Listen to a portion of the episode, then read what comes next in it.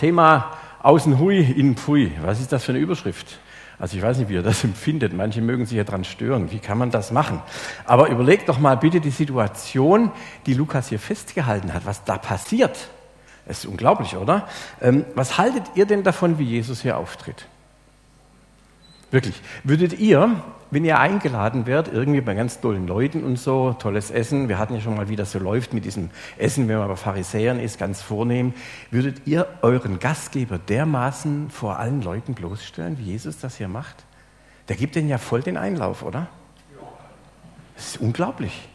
Warum verhält sich Jesus hier komplett gegen allen guten Geschmack, nicht nur von uns, sondern auch gerade im Orient damals?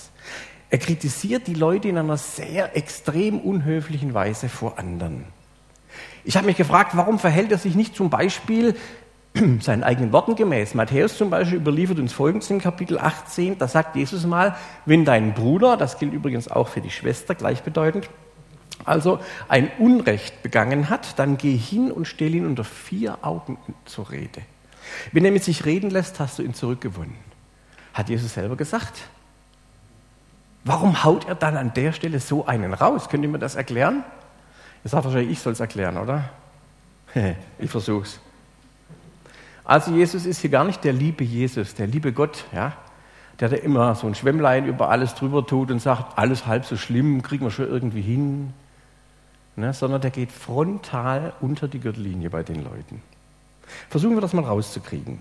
Also, ich nehme euch daher zunächst mal mit nach Hamburg. Heute vor einer Woche habe ich das Bild aufgenommen.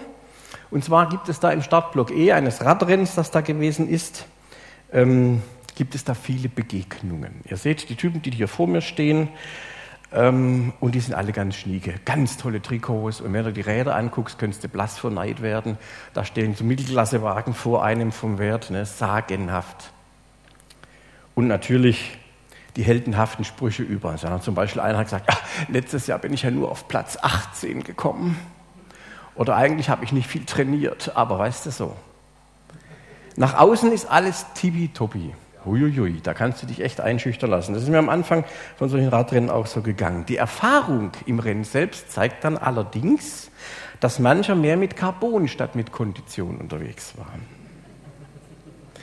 Und der Spruch, sei wie du bist, irgendwann kommt sowieso raus, hat sich spätestens dann gezeigt, als die ganzen tollen Fritzen immer weiter zurückfielen und du schon längst aus dem Windschatten raus warst. Ist es nicht so, dass wir uns selbst schon ganz gerne öfter mal besser darstellen, als wir wirklich sind? Dass wir manchmal mehr im Schaufenster haben als nachher im Laden selbst? Wie ist es denn, wenn wir gefragt werden, na, wie geht's? Wer von uns sagt da nicht, danke gut, alles, alles gut? Ihr kennt vielleicht die Worte aus dem Land des Lächelns von Franz Lehar, dieser Operette. Immer nur lächeln, immer vergnügt, immer zufrieden, wie es immer sich fügt. Lächeln trotz Weh und tausend Schmerzen, doch wie es drinnen aussieht, geht niemand was an. Außen hui und innen pfui. Nun, ich denke, es ist keineswegs hilfreich, immer einen Einblick in das zu geben, wie es einem wirklich geht, wie es innen drin aussieht. Ich bin überzeugt, dass wir alle ein Mindestmaß an Schutz brauchen, an Privatsphäre. Es geht nicht jedem was an, wie es in mir aussieht. Und mal ganz ehrlich, Leute, ich finde, warum soll man nicht auch ab und zu mal ein bisschen angeben dürfen, oder? Also, wir wissen doch, dass es unter jedem großen Dach ein kleines Ach gibt. Ne? Wir gucken in die Gemeinde, alles wunderbar, und wenn wir dann die Gespräche mit den Menschen führen, keiner von uns kann sagen, bei mir läuft alles glatt. Aber das müssen wir doch nicht jedem auf die Nase binden. Wichtig ist, dass wir alle jemand haben, mit dem wir offen reden können. Ich denke zuerst in unserem Glauben mit Jesus, aber auch mit einzelnen Leuten. Deswegen bieten wir Seelsorge, deswegen bieten wir Begleitung an. Und ich hoffe, dass jeder von euch jemand hat, mit dem er offen und ehrlich über das sprechen kann, wie es wirklich innen drin aussieht. Ich bin überzeugt, bei dem, was Jesus hier macht, geht es nicht um dieses Thema. Jesus sieht in unser Innerstes und er weiß, dass da nicht alles in Ordnung ist. Wir haben es gerade in dem ersten dieser beiden letzten Lieder gesungen. Jesus durchdringt uns mit Gnade und Wahrheit. Und wenn wir das erstmal festhalten für diesen Augenblick, ihr alle seid Schauspieler und ich auch. Und der Einzige, der uns wirklich mit Gnade und Wahrheit durchdringt, ist Jesus. Lasst das zu. Lassen wir das zu und gehen unseren Weg nicht alleine. Es gibt andere Leute, die auch mit Gnade und Wahrheit von Jesus begabt sind. Darum geht es hier bei dem Text und dieser Überschrift außen hui und innen pfui überhaupt nicht. Deswegen schauen wir mal hin, worum geht es denn Jesus wirklich? Bei Jesus geht es nie um ein wenig Moral. Es geht überhaupt nicht darum, dass man sich als Mensch gerne mal ein bisschen in ein besseres Licht stellen will. Hier in diesem Abschnitt geht es buchstäblich um Leben und Tod. Es geht um wesentlich mehr. Es geht um alles. Und zwar laden die Pharisäer genauso wie diese Gesetzeslehrer eine ganz schwere Schuld auf sich. Und da sagt Jesus, das geht auf gar keinen Fall. Die stellen sich nämlich als Vorbild für die Masse dar.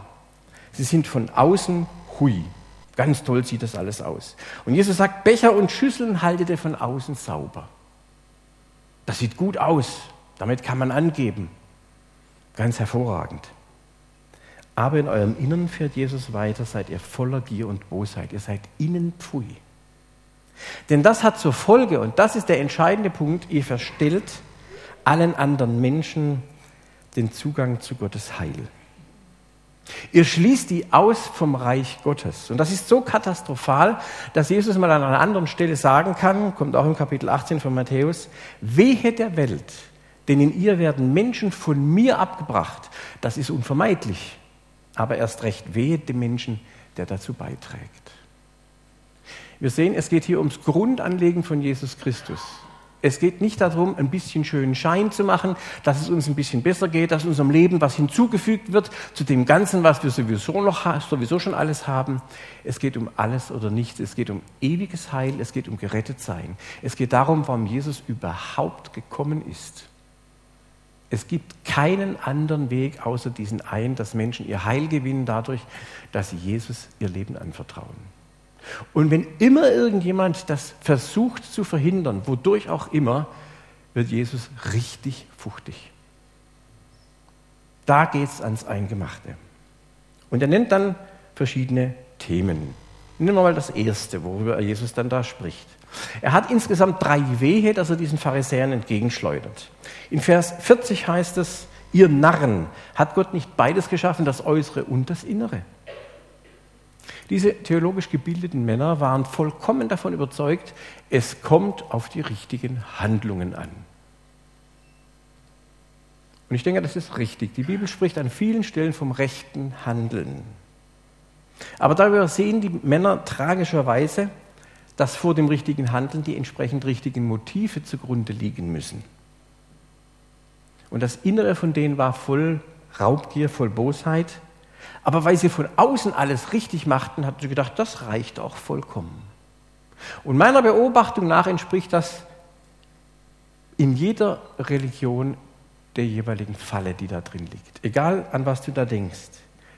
Ich halte mich an alle Vorschriften und dann kann ich denken und machen, was ich will. Die Religion sagt, ich muss bestimmte Veranstaltungen besuchen. Kein Problem. Ich komme doch. Und wenn ich über Video zugucke, ich bin doch da. Was wollt ihr noch? Die Religion sagt, ich muss ein bisschen was den Armen geben. Kein Problem, das mache ich schon, aber der Rest, der Löwenanteil gehört schon mir. Da möchte ich mir nicht reinreden lassen. Ich lebe so, wie ich will. Und Bereich Religion und Ewigkeit, das habe ich doch, irgendwie spüre ich, dass da was ist, das habe ich geregelt.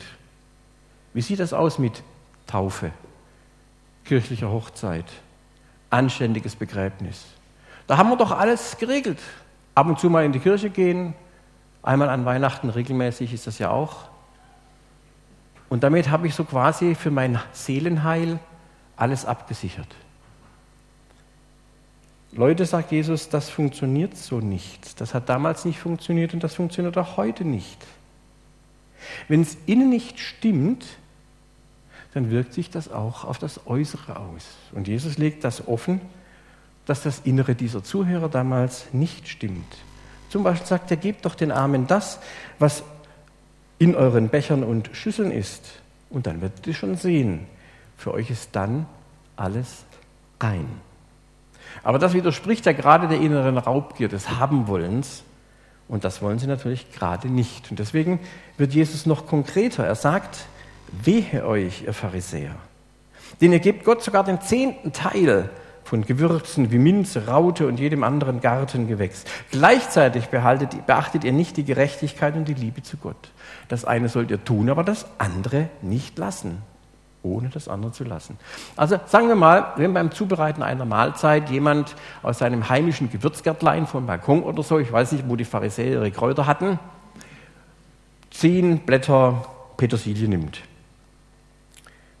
Dann wird ein Zehntel davon, also ein Blättchen Petersilie, zum Tempel gebracht, denn laut Gesetz muss ja der zehnte Teil der Ernte dem Tempel gegeben werden.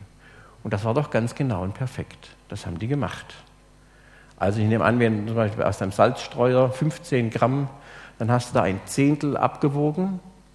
Und das ist nicht ein Witz, sondern das ist tatsächlich so gewesen. Das war wichtig. Und das wurde auch nach außen demonstriert. Das haben die Leute gesehen. Und das hat sie von Ehrfurcht erfüllt. Wie kann es sein, dass Menschen so genau sich diesem Gott öffnen und seinen Geboten folgen? Aber Sie haben die Forderungen Gottes nach Gerechtigkeit und nach Liebe außer Acht gelassen. Und das war das Hauptproblem, sagt Jesus. Wenn man innerlich voll Bosheit und Raubgier ist, dann kann man nur schwerlich Liebe und Gerechtigkeit empfinden und noch viel weniger umsetzen. Und ein gutes Beispiel dafür ist ja die Geschichte mit dem barmherzigen Samariter. Die Leute, die vorbeigegangen sind, die waren total gerecht, die haben alles richtig gemacht nach dem Gesetz aber sie haben sich nur an die äußerlichen Riten gehalten. Und als da ein armer Sack lag, der wirklich dringend Verpflegung brauchte, aber er hat ja nicht zum Volk Gottes gehört, er war ja ein Samaritaner, nee Quatsch, war ja, der Samariter war das ja, der war der, der das dann gesagt hat, mir sind die Regeln egal, für mich ist das Thema Barmherzigkeit und Liebe entscheidend und ich gucke die Person nicht an, die da liegt, sondern die, die braucht Hilfe. Ein Beispiel für das, was Jesus hier meint. Und dieses erste Wehe, das Jesus ausspricht, sagt, Recht und Liebe zu Gott entsprechen den beiden höchsten Geboten. Als die Menschen fragen, was ist das Wichtigste, geht es genau darum. Jesus will sagen, die kleinsten Gebote, das Zehn vom Kücherkraut zum Beispiel, die erfüllt ihr, aber die größten, die wichtigsten, das, worauf es wirklich ankommt, das lasst ihr völlig außer Acht. Und das nennt man Heuchelei. Außen hui und innen pfui. Ihr wollt Menschen im Glauben anleiten, wollt Glaubensvorbilder sein und macht Dinge, die absolut nicht dazu passen, wo das Innen und das Außen nicht übereinstimmt. Was würde denn Jesus zu uns heute sagen? Wir können uns vorstellen, das eine sollt ihr tun, ohne das andere zu lassen, heute besonders betont. Vielleicht, dass wir jeder mal für sich selber nachdenkt, wie ist das mit meinem Innen? Wie ist das mit meinem Außen? Wie lebe ich in meinem persönlichen Umfeld, wie lebe ich selbst meinen Glauben? Mache ich mir selbst was vor? Mache ich anderen etwas vor? Gebe ich das so weiter, wie ich es habe oder wie ich es auch nicht habe? Kann ich zugeben vor jemandem, mit dem ich seelsorglich unterwegs bin, dass es mir geistlich oder sonst irgendwie gar nicht gut geht? Oder bin ich immer der fröhlich und vergnügt? Wir können darüber nachdenken. Ein zweiter Punkt, den Jesus hier anspricht, ist Ehrsucht. Die Pharisäer waren wirklich genau und die konnten deswegen auch stolz sein. Das ist eine Leistung. Und wir Menschen, wenn wir was leisten, ich finde, da dürfen wir auch stolz drauf sein. Wenn du richtig gelernt hast auf die Mathearbeit und eine gute Note schreibst, dann darfst du auch stolz sein. Und wenn du nicht gut bist in Mathe und ganz feste gelernt hast und trotzdem nur eine 4 kriegst, dann darfst du noch mehr stolz sein. Weil du hast mehr gearbeitet als der, der nichts gemacht hat und eine 1 gekriegt hat. Ja? Also auf Leistung dürfen wir stolz sein. Aber es ist auch eine große Gefahr. Die Pharisäer, die haben gesagt, wir haben es zu was gebracht. Und das muss man uns jetzt auch zeigen. Wir haben es gerade gelesen. Das wollen wir genießen. Klar, nachvollziehbar ist das. Aber an diesem Punkt erwischt Jesus sie nochmal. Wehe euch, ihr Pharisäer. In den Synagogen ist es wichtig, dass ihr die Ehrenplätze bekommt. Und auf den Marktplätzen wollt ihr gegrüßt werden. Ich glaube, dahinter liegt ein großes Problem, das ihr alle kennt. Wenn wir unsere Stellung und unseren Selbstwert nicht durch Liebe, sondern durch Leistung bekommen möchten, dann werden wir fast zwangsläufig von der Anerkennung dieser Leistung durch andere abhängig. Ich bin ja nicht so gut wie der, ich kann das nicht wie die. Oder ich habe das viel schöner gemacht letzten Sonntag in der Gottesdienstleitung als. Ne? Keiner von uns kann hier nicht mitreden. Ich möchte uns mal fragen, wie empfindlich reagieren wir auf wirkliche oder eingebildete Zurücksetzungen, wenn wir in dem, was wir sind, was wir leisten, nicht wirklich anerkannt werden. Und das können wir nicht nur auf die Pharisäer abschieben. Hier hält Jesus auch uns einen Spiegel vor. Und er sagt, wenn du deinen Wert nicht dadurch gewinnst, dass du weißt, dass ich dich liebe und dass ich dich unterstütze. So wie wir es bei den Kindern eben gesehen haben. Ihr gehört zu mir und ihr habt noch gar nichts geleistet und ihr müsst auch euer ganzes Leben lang nichts leisten. Gnade und Wahrheit sind mit euch. Und ich weiß, dass das immer ein Kampf ist, geht mir ja auch nicht anders. Aber wie empfindlich, wie empfindlich sind wir, wenn wir meinen, wir werden nicht entsprechend für das gewürdigt, was wir können oder sind. Wir sind als Gemeinde ja heute Morgen nicht hier, weil wir zu viel Freizeit haben und nicht wissen, was wir Sonntagvormittag sonst machen sollen, oder? Also ich hätte da Alternativen. Ich bin hier, weil ich merke, dass wir den Zuspruch Gottes brauchen, seine Gnade. Dass er mein Innerstes erreichen will und dass ich das brauche. Dass ich Neuorientierung brauche für die nächsten Tage. Und wenn ich an das denke, was die Woche über gelaufen ist, was nächste Woche wieder kommen kann, dann möchte ich so gerne, dass Jesus mein Herz erreicht, dass er mich erfüllt und dass ich von da aus dann die Woche gestalte. Ich bin nicht hier, weil ich nichts Besseres zu tun hätte. Ich merke, mein Innerstes braucht Veränderung durch Jesus. Und ich weiß, die Strategie der Pharisäer, durch Leistung und Perfektion einen Weg für sich selbst zu finden, der wird nicht zum Ziel führen, der geht am Ziel vorbei. Gnade und Wahrheit, sagt Jesus, ist wert. Und Jesus sagt, ihr könnt durch mich anders werden.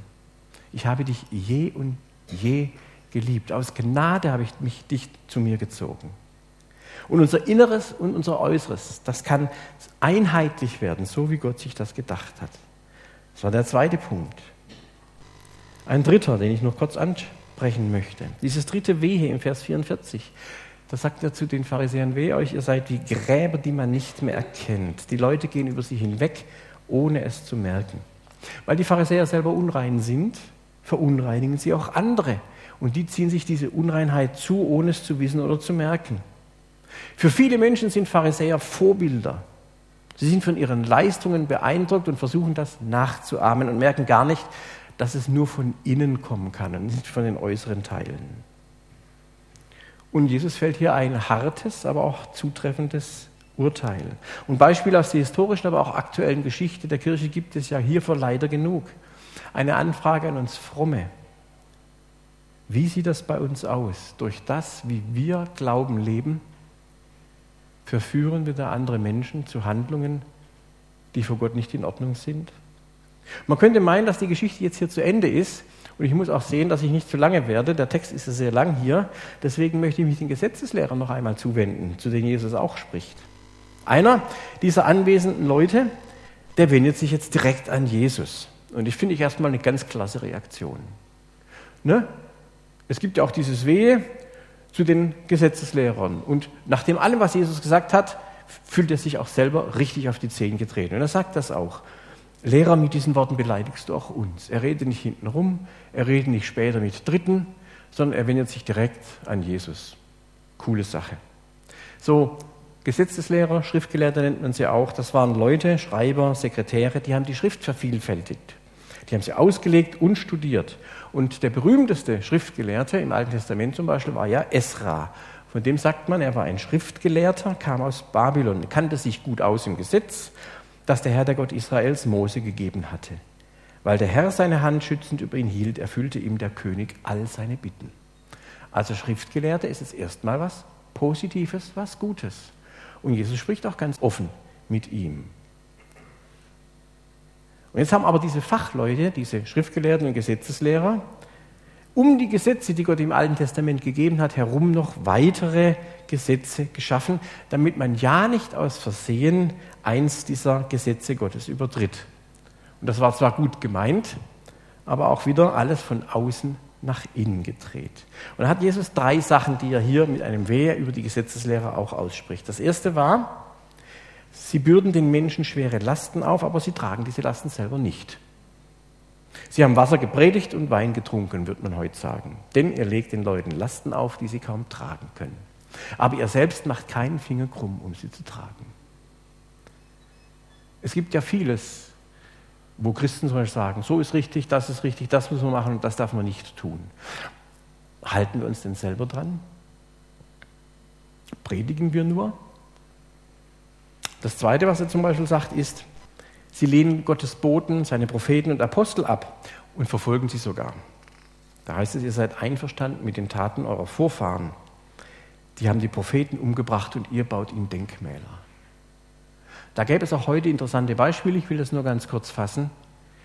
Oftmals wird das, was in der Vergangenheit geschehen ist, jetzt mit ganz anderen Tönen beweihräuchert. Und anstatt ehrlich zu sein, zu sagen, damals haben wir einen Fehler gemacht, wird das jetzt mit Worten schön geredet oder mit Taten. Das finden wir in der Politik, das finden wir überall. Und Jesus sagt, das hält Menschen davon ab, dass sie dieser Botschaft, die ihr eigentlich bringen solltet, nicht folgen. Noch ein dritter kurzer Hinweis, und das ist das Entscheidende bei Jesus. Er sagt, ihr habt den Schlüssel der Erkenntnis weggenommen. Ihr habt ihn selber nicht gewollt und jetzt hindert ihr auch andere, dass sie ins Reich Gottes kommen. Dass das für Menschen ganz schwere Lasten erzeugen kann, können wir uns vorstellen. Ich habe mal versucht, dieses Prinzip, was die Schriftgelehrten damals angewendet haben, so auf unseren Straßenverkehr zu übertragen. Vielleicht um das mal ganz plastisch zu machen. Also, kennt ihr alle, äh, die ihr durch Darmstadt fährt, da gibt es so tolle 30er-Zonen, oder? So. Und dann gibt es die 50er-Zonen. Und wer hält sich da dran? Oh, doch einer, ja. da bist du aber bei uns noch nicht vorbeigefahren. Also, das Problem ist, was mich total aufregt zum Teil, ja, du fährst nur noch 30 in der Stadt, weil da 50 fahren darfst und du könntest ja aus Versehen über die 50 kommen. Kennt ihr das? Das riecht auf. Große Vorsicht, 50 ist erlaubt, fährst du lieber nur 30. Und ihr kennt das auch, man weiß auf der Autobahn, wo der Blitzer steht, ne? Und es ist 100 erlaubt, dann fahren sie alle 80. Aber vorher fahren sie dir echt die Ohren ab. Und anschließend geben sie wieder Gas. Das hindert den ganzen Verkehr. Übergehorsam, Übervorsicht. Oder man hält an grünen Ampeln an, weil die könnten ja mal rot werden.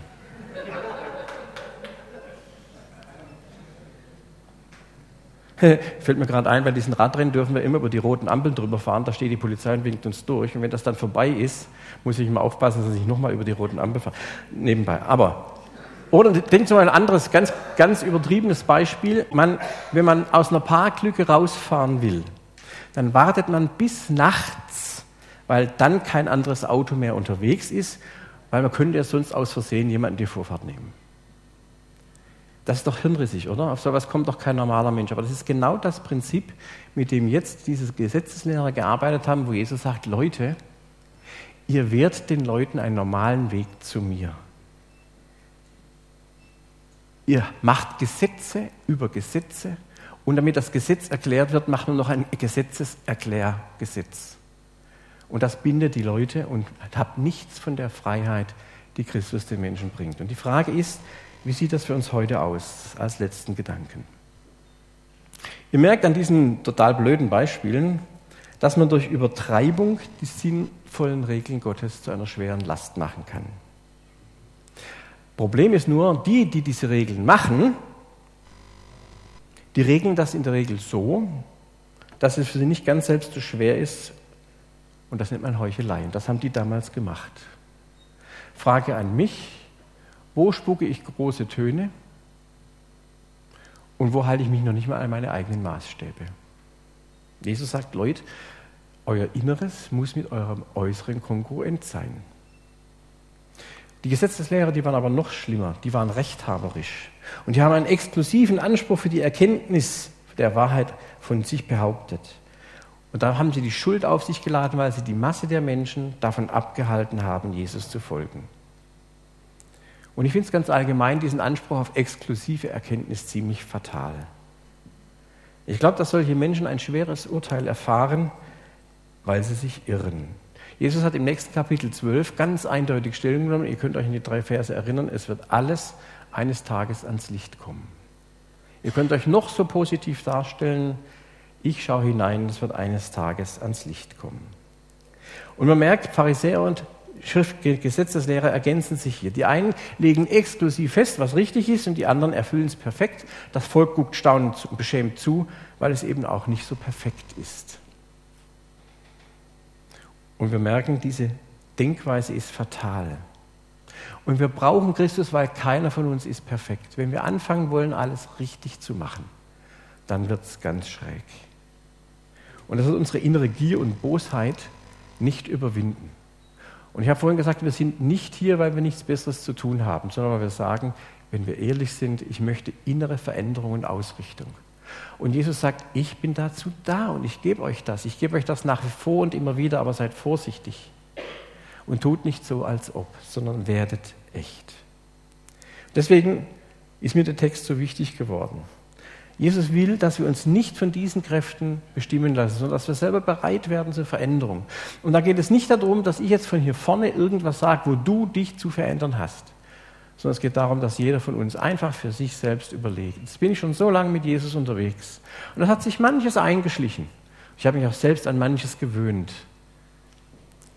Aber vielleicht darf das Licht und die Wahrheit Jesus nochmal wieder ganz neu in mein Leben rein. Vielleicht gibt es eine einzige Sache, wo mir auffällt, da passt mein Inneres nicht mit meinem Äußeren zusammen.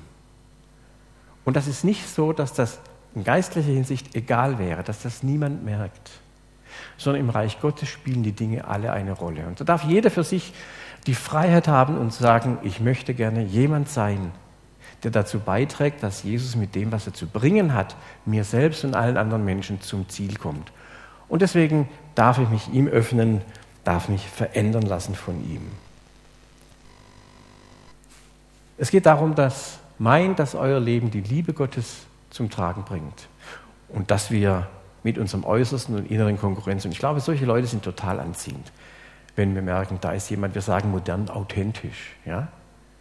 Und das wünsche ich uns und so ernst der Text ist, den Jesus hier uns jetzt heute mal dargeboten hat, ich hoffe, dass uns klar wird, in der Beziehung, in der Aufrichtigkeit liegt ganz große Befreiung, liegt viel mehr, als wir erwarten würden. Und Gott segne uns dabei, dass das geschieht. Und wenn ihr Fragen zum Text habt, ich habe ja vieles nur angerissen oder gar nichts angesprochen, dürft ihr gerne die Fragen ins Minti tun oder ansonsten später fragen. Amen.